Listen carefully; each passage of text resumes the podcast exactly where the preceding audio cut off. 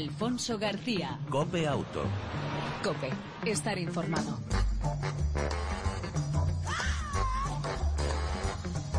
Hola, ¿qué tal? ¿Cómo estás? Bienvenido una semana más a este tiempo de radio dedicado al mundo del motor, tanto en las dos como en las cuatro ruedas. Ya sabes, como cada semana intentamos ofrecerte información, actualidad, opinión, entretenimiento durante aproximadamente 35 minutos dedicado al automóvil y a la moto. En el control técnico, Pedro Díaz Aguado. Al volante, Alfonso Garza, García. Perdón, si te parece, arrancamos.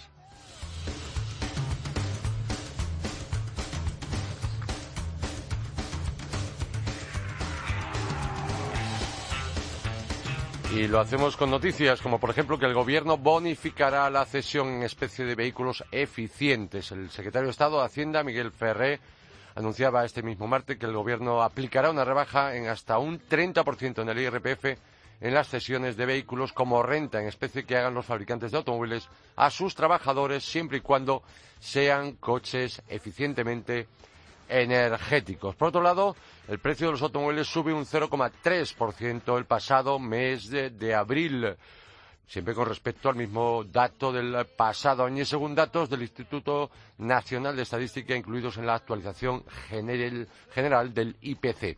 Tras este incremento mensual, los automóviles acumulan un encarecimiento del 0,7% en los cuatro primeros meses del año con respecto al mismo periodo del pasado ejercicio. Además, su precio ha aumentado un 2,8% durante el año móvil con respecto a los 12 meses anteriores, lo que supone una décima más que el 2,7% registrado un mes antes. Y lo que baja, en este caso eh, sube, también es el precio medio de los coches usados, que alcanza la cifra de 13.000 euros en el mes de abril. Estos son datos del portal de coches eh, coches.net que pone en manifiesto que los coches con motores diésel coparon el 66% de la demanda de automóviles de ocasión durante ese pasado mes de abril, mientras que la oferta de este tipo de vehículos fue del 70%. Los modelos de gasolina representaron casi el 30% de la oferta total del coche usados durante el cuarto mes del año, así como el 33% de las ventas, el 1% de la oferta y el 1,04% de las entregas correspondieron a vehículos híbridos y eléctricos. Por, otro lado, señalan que la edad media de los automóviles de ocasión ofertados durante el pasado mes fue de siete años y cuatro meses, aunque los más demandados fueron los de una edad media de nueve años y medio.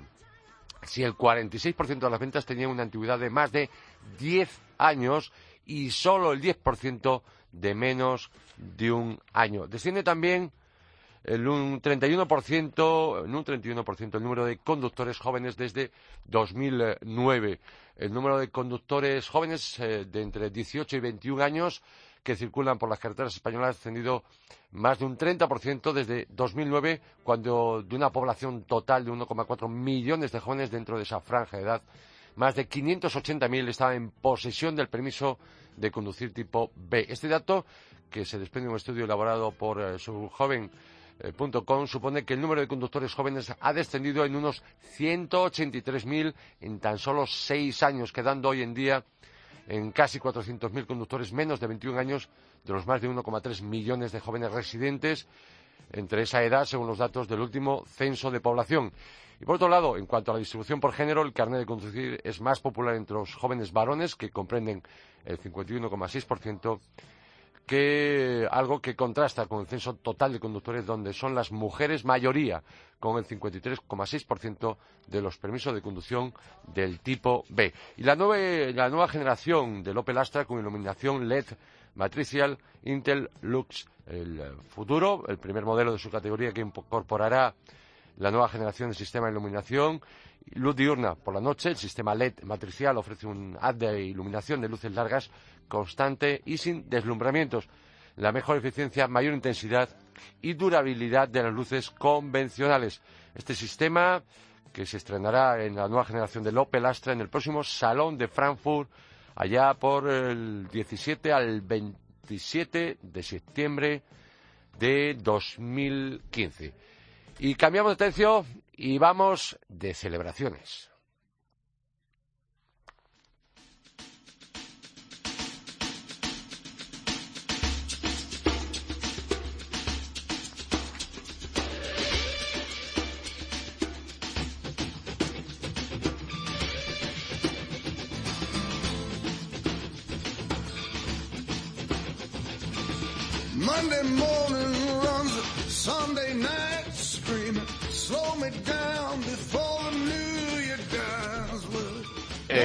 Hace, hace 40 años este señor, este señor sonaba, no obviamente no con este tema, sonaba, estaba ya de actualidad. Pues bien, y nos da pie para, para hablar de un cumpleaños. No todos los días se cumplen 40 años de vida y menos en el automóvil.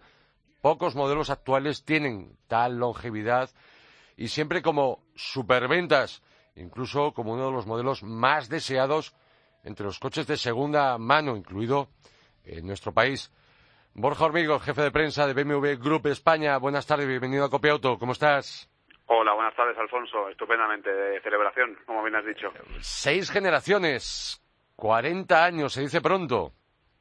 La verdad que sí, que son unas cifras increíbles. Eh, ¿Quién no conoce un Serie 3 ¿no? de BMW? es la berlina, yo creo que premium más reconocida y, más vendida del mundo. En julio se cumplen esas cuatro décadas de vida, de vida. Es la berlina de lujo más vendida del mundo, además.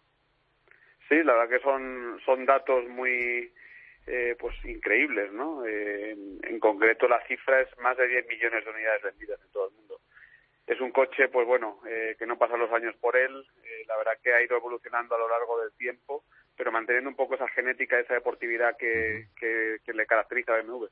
¿Cuándo y cómo se presentó este, este modelo? Bueno, pues el, coche se presentó por primera vez en 1975 en el famoso Bell que tiene BMW en su sede en Múnich y pues desde esa primera generación que era el E21 en el 75 pues han pasado seis generaciones hasta la actual eh, que tenemos ahora en 2015. Eh, una característica clarísima, el coche ha evolucionado en seis generaciones, eh, pero hay algo que desde el primer momento se ha mantenido, el doble faro. Sí, el doble faro es, es identidad de la marca. al principio era más, más notable esta, esta identidad y con el año pues ese doble faro se fue metiendo dentro de un propio faro en sí y que es lo que tenemos a día de hoy, ¿no? Con, la tecnología LED que lleva el Serie 3 actual. Pero siempre, como bien has dicho, con esa identidad del doble faro eh, que ha estado presente en las seis generaciones de este coche. Yo he tenido la suerte, quizá por edad, de conducir las, las seis generaciones, pero siempre recordaré de esa primera generación un algo especial, era algo muy diferente de lo que podía, y sobre todo en este caso si estamos hablando de, nuestro país, era algo obviamente muy distinto al resto, era el, coche deseado, el que la mayoría, me incluyo, no podíamos de alguna forma tener, salvo que a lo mejor fuera de, segunda mano. Eh, hablabas del líder mundial de ventas, de esas número de ventas, ¿cuántas han supuesto? En España también ha sido un, un buen bestseller, un buen superventas. Sí, bueno, en España la verdad que eh, es raro el día que sales a la calle y no es su Serie 3, ¿no? En cada una de estas generaciones, porque aún así sigue siendo un coche muy demandado, incluso de segunda mano, como bien has dicho, en cada una de las generaciones. Y, bueno, de esos 10 millones de ventas, sinceramente no se sabe, no, sé el dato eh, concreto de España, pero sé que durante muchos años ha sido nuestro modelo más vendido, nuestro modelo estrella. Otra de las cuestiones, ¿podrías hacernos una comparación? Yo no sé si has tenido tu oportunidad eh, de probar las diferentes generaciones, la primera generación. Sí, sí, sí que te eh, Y, a tu impresión, ¿cómo era esa primera generación? ¿Qué era lo que, lo que caracterizaba y diferenciaba y suponía una cierta revolución en el sector de automoción? Bueno, la verdad que me pareció un coche que no parecía que tuviese 40 años. Es lo que más me llamó la atención. Incluso cuando me subí en el E30, que es la segunda generación, y en el E36, me parecían coches eh, que tienen 30, 40 años, que no me parece que los tengan, ¿no? Porque la puesta a punto era muy parecida a la actual a nivel de deportividad y demás. Otra cosa ya es el confort, que es lo que sobre todo hemos ganado en confort, en seguridad. Pero digamos, eh, el comportamiento, el saber que estás conduciendo un BMW es lo que yo me quedo, eh, sobre todo esa primera generación y lo que tienen en común todos, ¿no? Notar que el coche es propulsión, que la tracción la lleva en las ruedas traseras, esa deportividad, esos motores longitudinales, generalmente seis cilindros en línea, es con lo que me quedo, ¿no? Con esas eh, características genuinas de BMW. Eh, al principio, eh, la Serie 3 se lanzó solo en tres puertas. Sí, el, el E21, la primera generación, el del 75, nació como un tres puertas. No fue hasta el E30, en el año 82, cuando ya el coche, eh, pues digamos, eh, se posicionó como una berlina de referencia. El primero, efectivamente, era tres puertas. Y, por supuesto, ahí no se quedó. llegaron muchas más versiones, impensables. Sí, la verdad que sí. Eh, a día de hoy, el, el, Serie 3 está compuesto por tres versiones. la berlina, el Touring, que es, digamos, el familiar, y hace tres años nació el GT, o la, carrocería Grand Tourer, que es como eh, un híbrido, de, podríamos decirlo, entre las dos, con mucha capacidad de maletero, una batalla más larga que permite a los eh, pasajeros de la segunda fila ir mucho más cómodos, con las piernas más estiradas. Y bueno, pues de ese Serie 3 que nació en el 75 con una sola variante, pues ahora tenemos tres y eso porque no estamos metiendo el Serie 4, ¿no? que al final no deja de ser un Serie 3 Coupé, sino serían muchas más junto con el Cabrio. Efectivamente. Eh, Borja, eh, hablabas antes de motor de seis cilindros. Fue el primero en contar con motor seis cilindros. Correcto. ¿Y qué más hitos ha marcado eh, este modelo a lo largo de toda su vida dentro de la marca y dentro del sector? Bueno, la verdad que dentro de la marca ha sido un superventa siempre y, lo seguirá siendo. Es un coche muy importante para BMW. Eh, a nivel automoción, es decir, dentro del sector, eh, está caracterizado como la berlina premium de referencia. Eso es innegable. Es, digamos, la más antigua y la que la que tiene el reconocimiento ya no solo de, la, de los clientes, sino de toda la prensa especializada, como, es tu caso.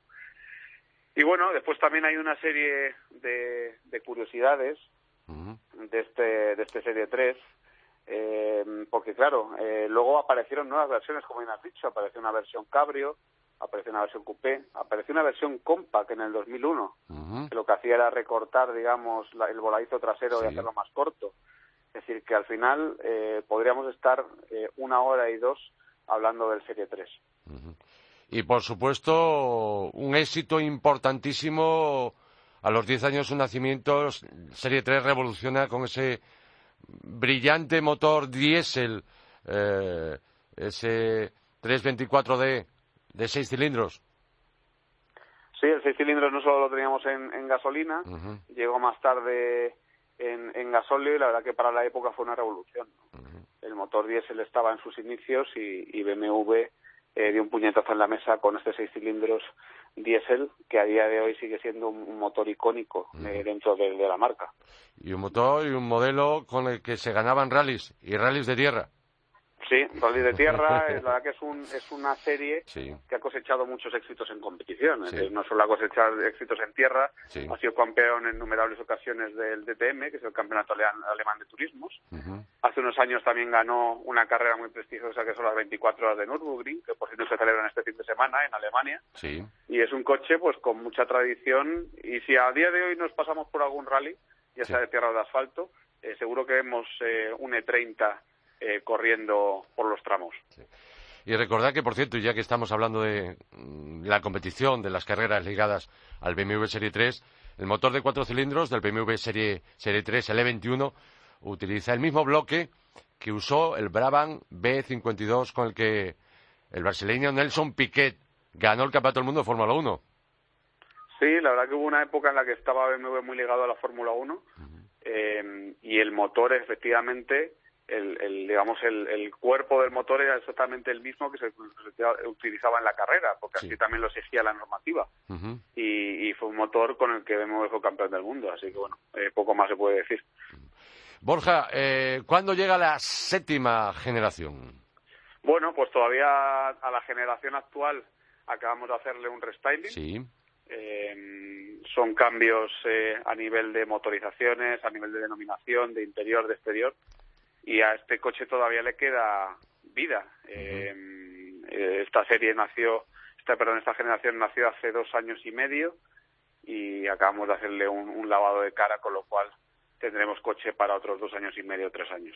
Habrá que esperar un poquitito a, esa séptima generación eh, de estos, dentro de estos, ya serán más de 40 años, obviamente, de, del BMW Serie 3. ¿Alguna curiosidad, alguna anécdota, mm, Borja, que tú conozcas, que desconozcamos eh, incluso la prensa, efectos sobre el BMW desde su concepción, diseño, no sé, cualquier curiosidad que, que te gustara destacar? Bueno, la verdad que me quedo con, con algo que no es, digamos, muy interno y, ahí me, me, salgo un poco del texto de lo que me has preguntado. Y es que eh, a raíz de estos 40 años tuve la oportunidad de conocer a un propietario eh, de un E21 de la primera generación con su motor de cuatro cilindros y lo que me resultó curioso es que eh, la pasión que él tenía por este coche porque su padre se la transmitió. Su padre tenía un Serie 3 de los primeros, él de pequeño iba al colegio en ese coche y él luego movió cielo y tierra por recuperar esa unidad, la fue a buscar al desguace y la restauró. Eh, eso al final a mí la verdad que me tocó bastante, más que cualquier anécdota interna de ingenieros y el recuperar el coche, digamos, con el que te criaste y hacerlo de cero y tenerlo ahora como la joya de tu garaje, la verdad que dice mucho de lo que el Serie 3 puede llegar a significar para, para un cliente. Eh, por último, eh, ¿cómo vais a celebrar en BMW estos 40 años, repito, que se dice pronto, estas seis generaciones del modelo más vendido del Serie 3? Bueno, pues lo hemos celebrado juntando eh, todas eh, estas generaciones nacionales y conmemorando estos 40 años con una unidad especial que tiene un equipamiento más abundante del que lleva de serie y con un precio realmente atractivo. Así que bueno, hemos hecho un Serie 3, digamos, 40 aniversario antes de que llegue el restyling este que te he comentado anteriormente. Entiendo. Y a nivel mundial, algunos, eh, en julio me refiero, cuando se cumpla exactamente los 40 años, ¿habrá algún acontecimiento especial, alguna celebración especial o particular? Bueno, la verdad que se espera en el, en el mismo sitio donde se presentó por primera vez este Serie 3 en el 75, en el famoso Bell que tiene BMW en Múnich. Pues la idea es concentrar ahí eh, todas las generaciones, incluso hacer un evento muy potente con clientes de, de todo el mundo. Donde me imagino que, por supuesto, estarán los clubes, los numerosos clubes que a lo largo del mundo siguen esta, a vuestra marca. Sí, estarán todos esos clubes. Incluso conozco un club en, España que está con ganas e intención de asistir. Pues Borja Hormigos, eh, jefe de prensa BMW Group España, felicidades a todo vuestro a vuestra casa en nuestro país y por supuesto extensiva a la casa matriz por estos estas seis generaciones del BMW Serie 3. Felicidades y que cumpláis muchísimos más. Muchas gracias, Alfonso, y enhorabuena por el programa. Gracias, un abrazo. Otro. Alfonso García. Cope Auto. Cope, estar informado.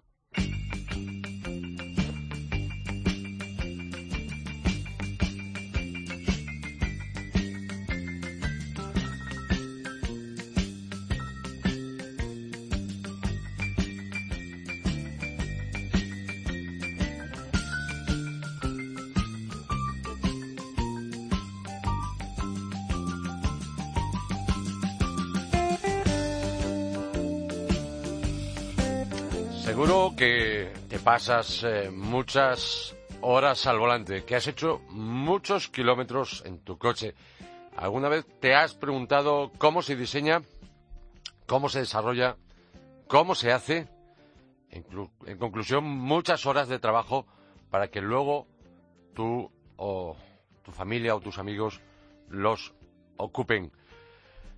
Javier García, ingeniero responsable de pruebas de asientos en el Centro Técnico de SEAT. Buenas tardes, bienvenido a Copiauto. Buenas tardes, Alfonso, ¿qué tal? Bien, ¿y tú, eh, Javier?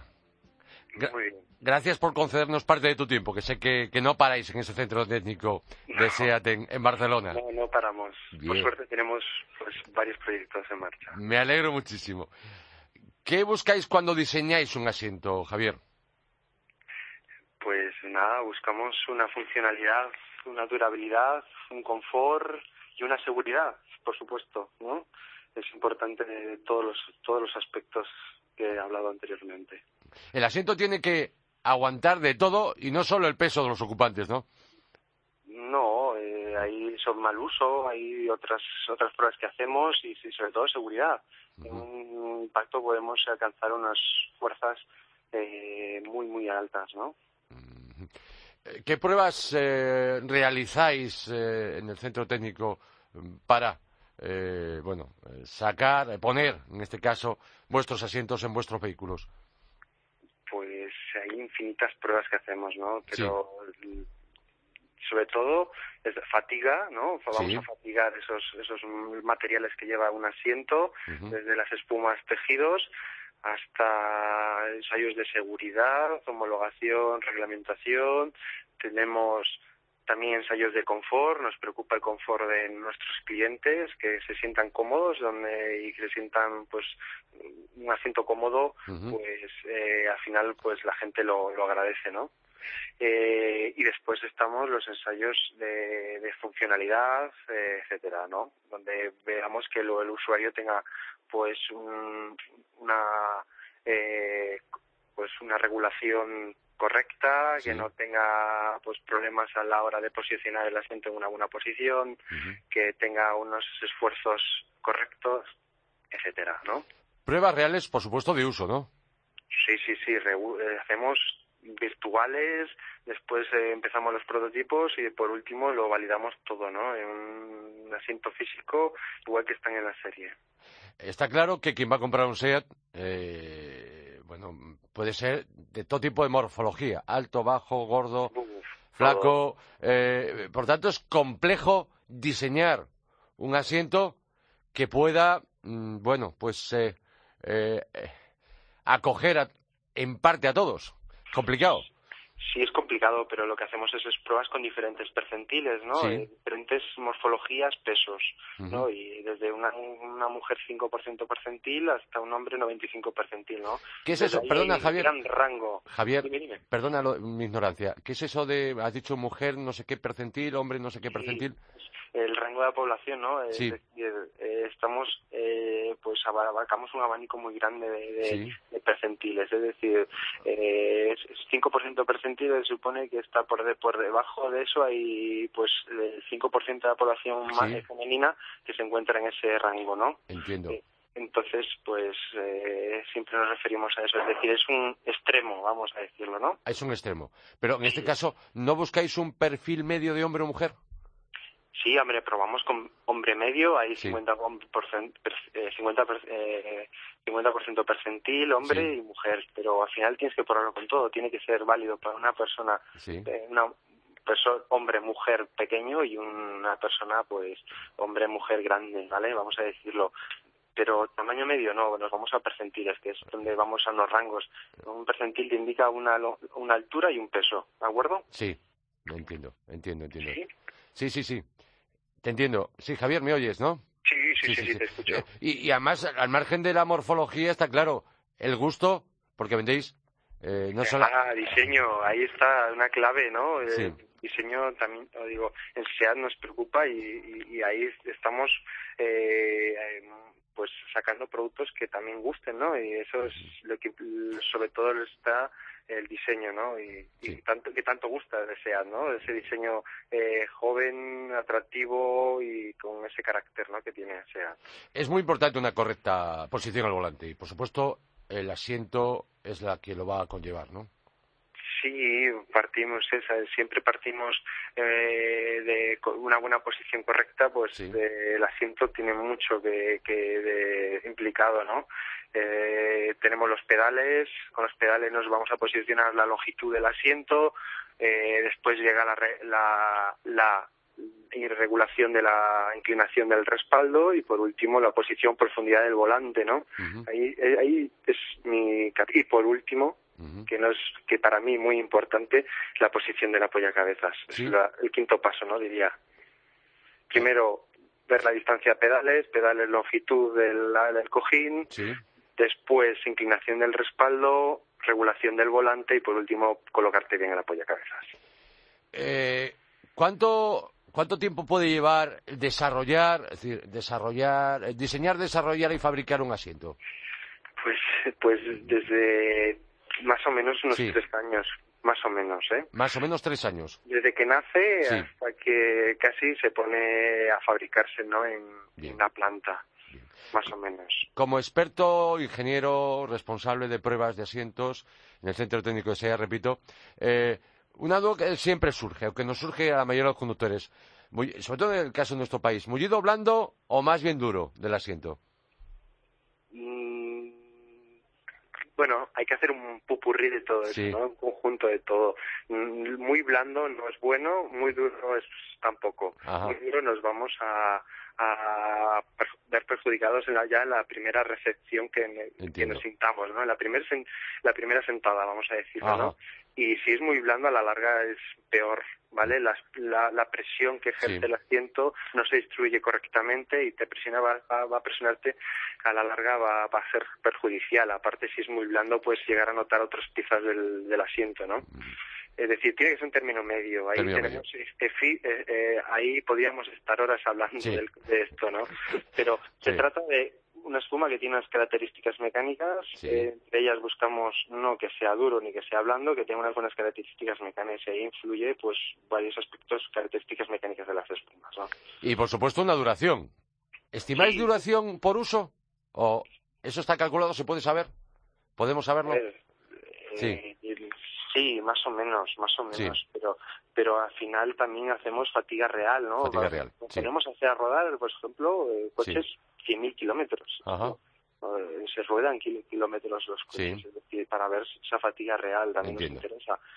Primero, esa virtual. Después vamos a ensayar, eh, los, tenemos los primeros prototipos y por después pues ensayamos ya asientos, vamos a decir, serie, ¿vale? Entiendo. Y eso, o sea, hacemos pruebas que tenemos que hacerlas en corto espacio de tiempo, pero simulando lo que dices tú, larga vida del vehículo, ¿no? Entiendo.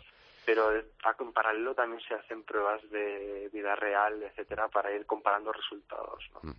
Eh, Javier, eh, otra cuestión que siempre nos preocupa, y sobre todo los padres, o, o aquellos que tienen críos, o sobrinos, o nietos, el tema limpieza es algo, por supuesto, también ha evolucionado mucho en el tema de, los asientos, ¿eh? en cuanto al tema de, que los asientos sean más fáciles de limpiar o que se manchen o que se manchen menos, ¿no?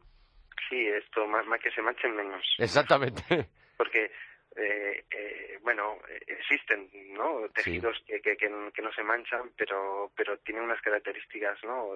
diferentes. Sí. Entonces, tenerlo todo es, es complicado, ¿no, Alfonso? Sí. Es complicado. Eh, pero que no se manche, eso sí es importante, que no se manche, ¿no? O que sea más bien, que, que sea fácil de limpiar, es lo que quiero decir. Exactamente. Eh, Javier, eh, ¿cómo será el asiento del futuro? bueno, pues ahí estamos trabajando en ello. Eh, lo que te puedo avanzar un poquito, pues, ¿no?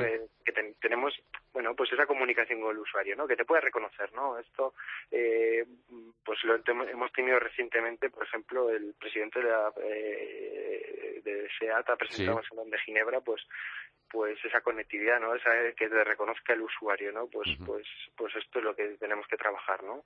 Eh, que el propio coche te reconozca, te pueda, pues ya buscar esa posición óptima y vea esa fatiga de propio usuario, etcétera. Pues eso es lo que tenemos, eh, lo que más o menos estamos trabajando. Sí, que será un asiento, por así decirlo, inteligente.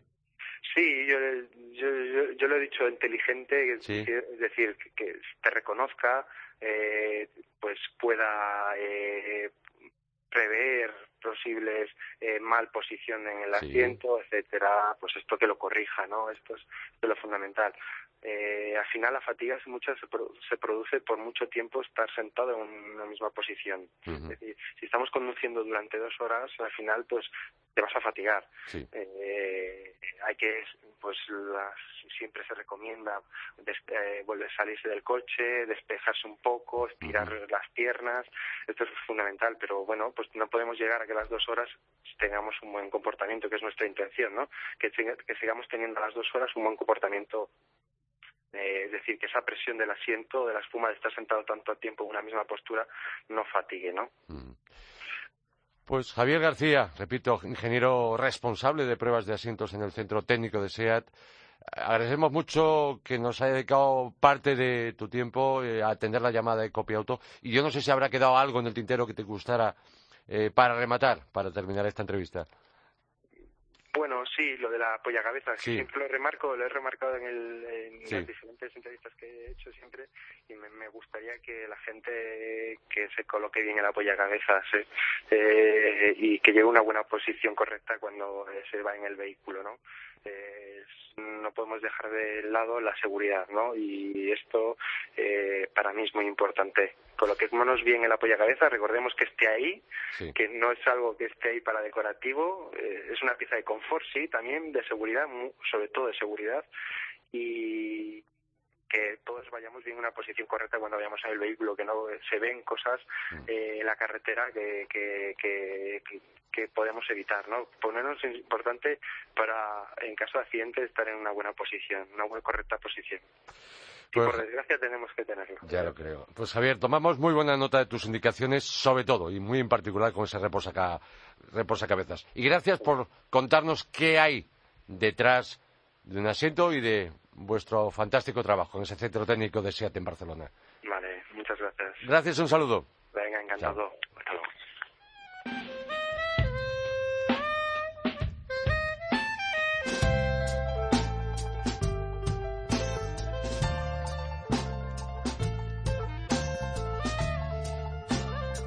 Y en esta, en esta recta final entramos en la novedad de la semana de Copiauto la segunda generación de eh, Jaguar XF, de esta berlina grande que nació ya por 2007. Le toca ahora el cambio, uh, la nueva generación. Ahora el diseño es más deportivo, manteniendo el aire coupé con un diseño que recuerda a sus hermanos. El XC, el recién llegado XC, y el F-Type, el deportivo. Las dimensiones del XF, del nuevo XF, se mantienen, pero aumenta su distancia entre ejes. Gracias a ello gana espacio en piernas y altura en las plazas eh, traseras. Mejor aerodinámica, capó y aletas en aluminio rebajan su peso en casi 200 kilos y su reparto de pesos al 50% en cada eje. La dirección ahora es eléctrica que permite asistencia al aparcamiento en batería y en línea, permanencia de carril y aviso de fatiga. También frenado automática ante choque inminente.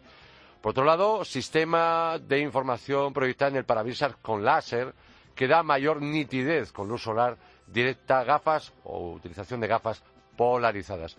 El eh, Jaguar XF, en cuanto a motores, en gasolina, el 2.0 eh, i4 de 240 caballos, novedad, motor de cuatro cilindros, y también el conocido 3 litros V6 de, con 340 o 380 caballos. En cuanto a los eh, diésel, el 2.0 diésel, también utilizado por el XE, en 163 o 180 caballos. También, por supuesto, el 3 litros V6 diésel de 300 caballos. El XF puede, eh, es normalmente una tracción eh, trasera, aunque existe la opción para las mecánicas V6 de gasolina, la tracción a las eh, cuatro ruedas, pero siempre con cambio ZF de ocho marchas. Cinco tipos de acabados, con todo lujo de detalles y equipamientos y los precios del nuevo Jaguar XF, eh, las primeras unidades llegarán eh, para el mes de septiembre, para primeros, y los precios anunciados por el fabricante, perdón, por el importador en nuestro país, parten precio tarifa desde 42.943 euros la versión más barata del nuevo Jaguar XF. Y hasta aquí la prueba, en este caso, la noticia, la novedad de la semana en Copia Auto. Repito, el nuevo, la segunda generación del XF. Y nos tenemos que ir.